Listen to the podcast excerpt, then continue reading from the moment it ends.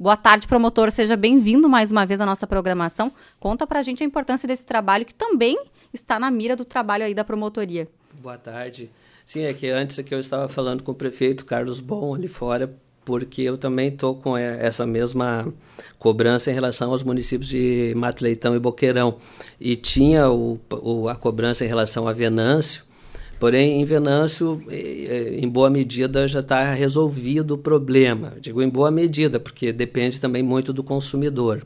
É que nós temos, desde 2017, se não me engano, a resolução do, do Conselho Estadual do Meio Ambiente que determina que lâmpadas que contenham mercúrio, que são, em geral, aquelas lâmpadas fluorescentes mais antigas, uhum. uh, digamos assim, essa lâmpada tubular que a gente usava antigamente elas, elas devem, elas não podem ser descartadas no lixo comum. Tá? Elas contêm esse, o mercúrio é um metal pesado que se ele chega aí para a água, por exemplo, ele vai é, ser consumido pelo, pelo ser humano, porque nós tomamos água, o outro problema que nós teríamos para tratar aqui, e ele fica, ele não é limpo mais o organismo, ele entrou no organismo, ele fica ali causando problemas à saúde. O grande problema, por exemplo, do garimpo, que é usado muito mercúrio. Nas lâmpadas, eh, elas têm esse mercúrio e, portanto, ela é considerada um lixo perigoso. Então, eh, as empresas, elas, inclusive, elas cobram do consumidor uma taxa, ele está incluído no preço da lâmpada a logística reversa, que é o retorno. E esse retorno tem que ser providenciado pela cadeia produtiva, indústria, importadores e pelos comerciantes. Então, os comerciantes eh, devem receber de volta. Mas, como também não é possível largar em qualquer, em qualquer estabelecimento comercial, porque também tem que ter certos cuidados, Aqui em Venâncio tem dois lugares que estão habilitados a receber, que, que tem um container específico para isso. É um, é um, um container não é tão grande que nem aqueles de caminhões, tá? É um, é um pequeno depósito fechado, protegido que tem na, na Casa da Luz, em Venâncio Aires, e no supermercado IMEC. Bem na entrada do IMEC tem ali, e na Casa da Luz também deve estar num lugar bem visível. Eu até chamei já o pessoal da Casa da Luz e conversei com eles. E, e, e qualquer pessoa pode entregar lá, não pode haver cobrança nenhuma e nem sequer exigência de verificar que marca é ou se foi comprado lá, nada. Claro, é, gente, não vamos chegar lá com 50 lâmpadas ou 100 lâmpadas e largar tudo lá de uma vez, né? Vamos tentar ir levando aos poucos, porque eles têm que depois, quando encher ali, eles vão chamar uma, uma entidade é, que foi criada, chamada Reciclos, que vai buscar e vai fazer a destinação de volta, a logística reversa, então a, o retorno desse produto. Nas outras cidades nós estamos tentando organizar, porque essas cidades muito pequenas eles não quiseram colocar os containers, então nós vamos ter que organizar um lugar específico com o município para deixar com o apoio dos comerciantes e depois a Reciclos recolhe também. Um ponto Mas, comercial, no caso. Um ponto comercial. Nós temos, estamos fazendo esse trabalho, por isso que eu falava antes com o prefeito aqui fora. O que, que levou a promotoria a, a preocupar-se com isso? É que, na verdade, é, é, é, a, obediência à lei, né? Tá, tá na lei e como, de repente, outros órgãos não se anteciparam muito, nós estamos... A promotoria meio que faz aquele trabalho de cutucar os outros para fazer funcionar, às vezes, né? Porque, claro, uma prefeitura tem muitas coisas para fazer, secretarias do meio ambiente, outras coisas, acaba essa questão ficando, passando, né? Mas aqui em Venâncio estava andando, nós já temos dois lugares aqui. Em todas as cidades maiores tem dois, três lugares para colocar. O que o consumidor deve é se informar sobre esses locais e, e, e levar lá a lâmpada e, e dispensar, cuidando para não quebrar, de preferência dentro da própria, do, da própria caixinha. Que geralmente quando tu compra uma nova, vem uma caixinha de plástico, então tu usa aquela mesma ali para colocar a lâmpada velha. Porque se quebrar aquele pó ali é perigoso. E tem possibilidade de, de ampliar o número de pontos aqui em Venâncio? Acho que Venâncio até poderia, mas uh, eles têm ali um critério, de acordo com a população, teria que talvez uma outra empresa demonstrar interesse, poderia se impedir um, um, um, ponto desse. Isso é interessante até do ponto de vista, porque acho que o IMEC, que é a Associação dos Mercados, abraçou muito essa ideia, a GAS, a GAS né? porque outros mercados eu sei que tem também, Santa Cruz do Zafari tem também. Eles, eles adotaram, embora eles nem vendam a lâmpada, mas é um compromisso social que a empresa tem de, de colaborar com o meio ambiente e, de certo modo, olha só, tu tem uma lâmpada para entregar, já vai lá no mercado, já vai fazer uma compra no mercado. Né? A gente está sempre tendo que comprar uma coisa ou outra no mercado, já aproveita e já faz. Então, acho que a jogada também de marketing é interessante. O IMEC tem uma organização eh, muito boa em relação a isso. Eles têm técnico de meio ambiente que controla especificamente esse assunto. Quando vieram aqui, eu fiquei bem impressionado. Em outras cidades que eu sei que tem IMEC, nem Candelária, também lá tem o, o container esse bem na frente. Promotores, já chegou lá na promotor... Não é querer fazer propaganda de Sim, mercado, tá?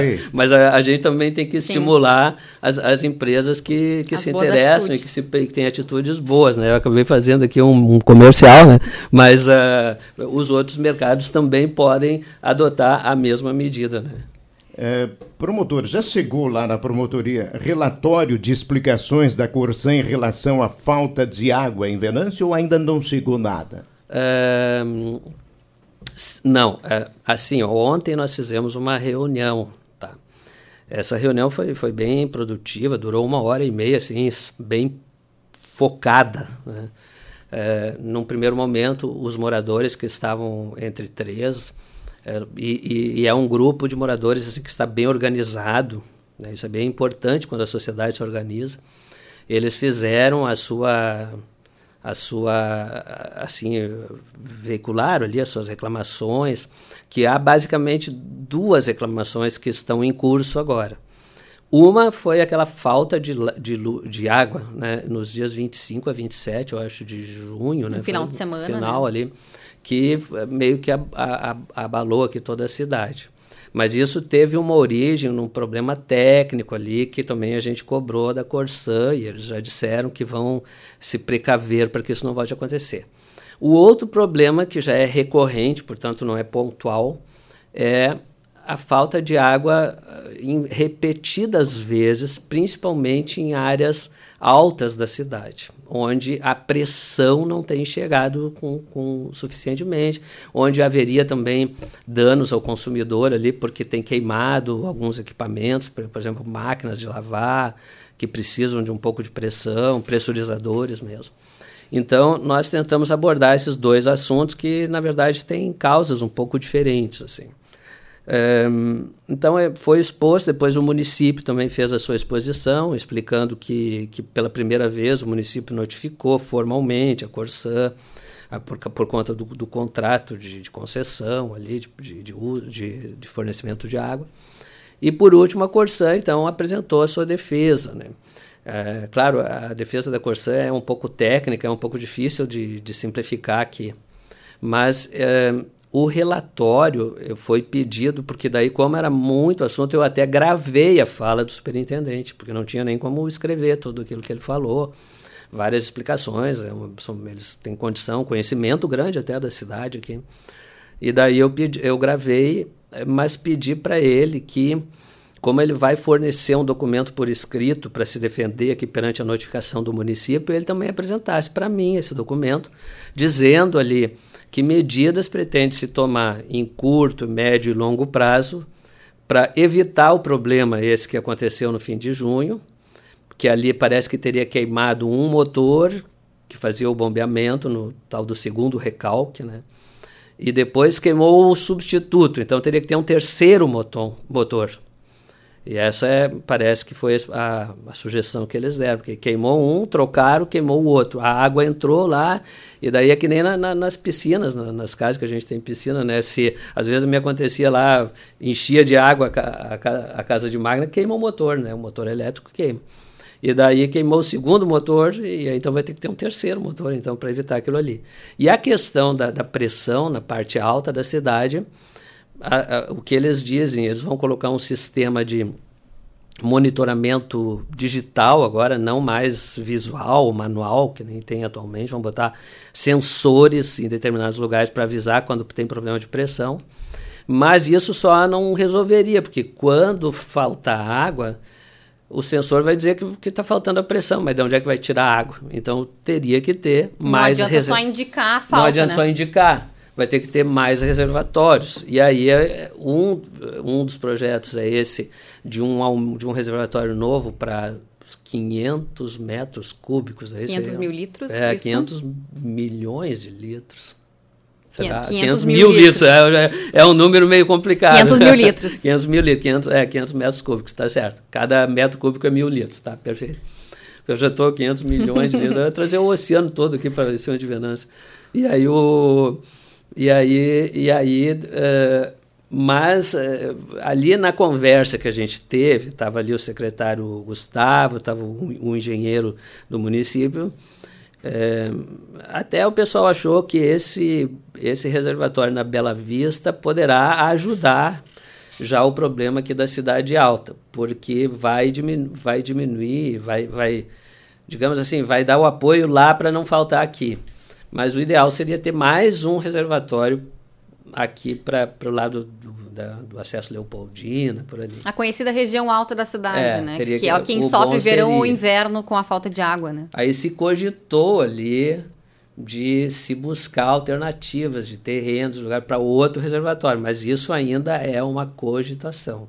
Então, o que tem hoje que está assinado o contrato é o do Bela Vista, que seria para ser feito em 18 meses, é bastante tempo, porém é, se aventou ali que a empresa contratada iria fazer num prazo mais reduzido.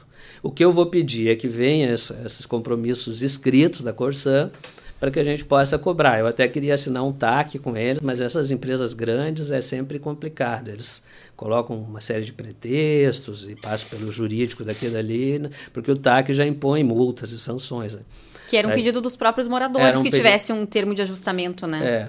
Mas se, mas se eles me, me, me, mandarem por escrito esses compromissos, igual a gente pode cobrar depois, se for o caso, até judicialmente. Sabe, Letícia, é importante que a gente fale que ontem, na Câmara, nós tivemos a presença do superintendente regional, do nosso gerente local da Corção, o Humor, é, o superintendente José Roberto. Né? Então eles aproveitaram e vieram ali no MP. Não, e, e foi, foi produtivo porque foram questionados pelos ah. vereadores e conseguiram dar essa explicação que o senhor está querendo no papel, e, com, ah. e é muito justo que queira, mas eles conseguiram né, atender. É, pelo menos aquilo que os vereadores queriam saber. E, e, houve exatamente essas promessas que o senhor fala aí. Então, nós teremos, eh, na sequência, novidades em relação a isso. E a outra coisa é a questão do ressarcimento, né? Pela água que você não teve. Ah, tá. Isso vai acontecer já foi prometido que na próxima conta já teremos esse, esse desconto, vamos dizer Inclusive, assim. Inclusive, nós temos um áudio do superintendente regional da, da Corsa que a gente pode rodar na, na sequência, uh, onde ele fala, ele confirma que todos os consumidores que foram atingidos pela falta de água naquele fim de semana vão receber esse ressarcimento nas próximas faturas. Na sequência, a gente pode rodar esse áudio, sim, Carlão. Sim, ele, ele confirmou, confirmou essa, o ressarcimento e que as pessoas que tiveram eletrodomésticos avariados poderiam entrar com cobranças administrativas perante a Corsã, pedindo ressarcimento, como ocorre com, com, com a RGE e com outras empresas também. A gente já está com o áudio pronto, né, Lucas? A gente pode rodar, a gente vai ouvir agora um trechinho da fala do superintendente regional da Corsã, José Roberto Epstein, que participou e ocupou a tribuna da Câmara de Vereadores na noite de ontem. Vamos ouvir.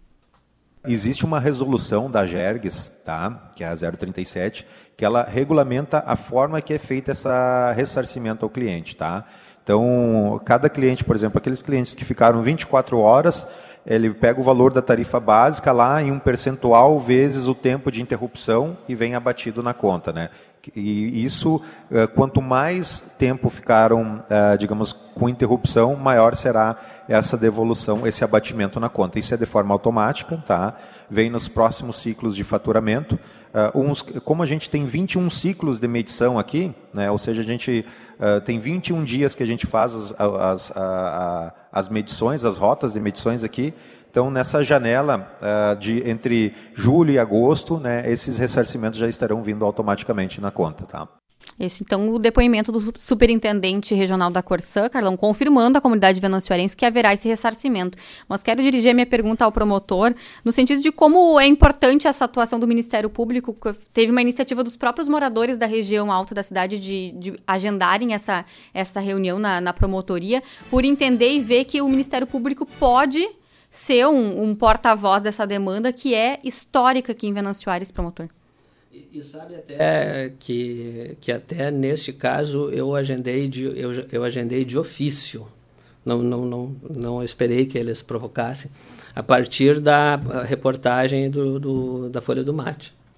Que como eu sou assinante da reportagem, eu vi ali, eles até... Não sou assinante, é leitor, né? Leitor e colaborador, não, é, é. muito importante para é, colaborador, porque volta e meia também presta informações. Pra, Com né, certeza. Né, pessoal ali, a questão do júri ali, o Álvaro sempre está me ligando, tem o meu WhatsApp ali, então eu li ali a, no, a notícia do problema e, e dizia que eles iriam vir me procurar. Eu antes que eles me procurassem, até talvez iam me procurar, Sim. mas antes mesmo já eu já uh, pedi ali para juntar uma cópia do jornal, uma cópia para dar a sustentação do, do início do procedimento e já marquei logo uma, uma audiência. Dei, dei, um pouco de prazo ali para a audiência, porque as pessoas às vezes precisam se preparar. Tu viu que até foi bom que ele marquei por acaso no mesmo dia dele na Câmara, e nem, nem me dei conta.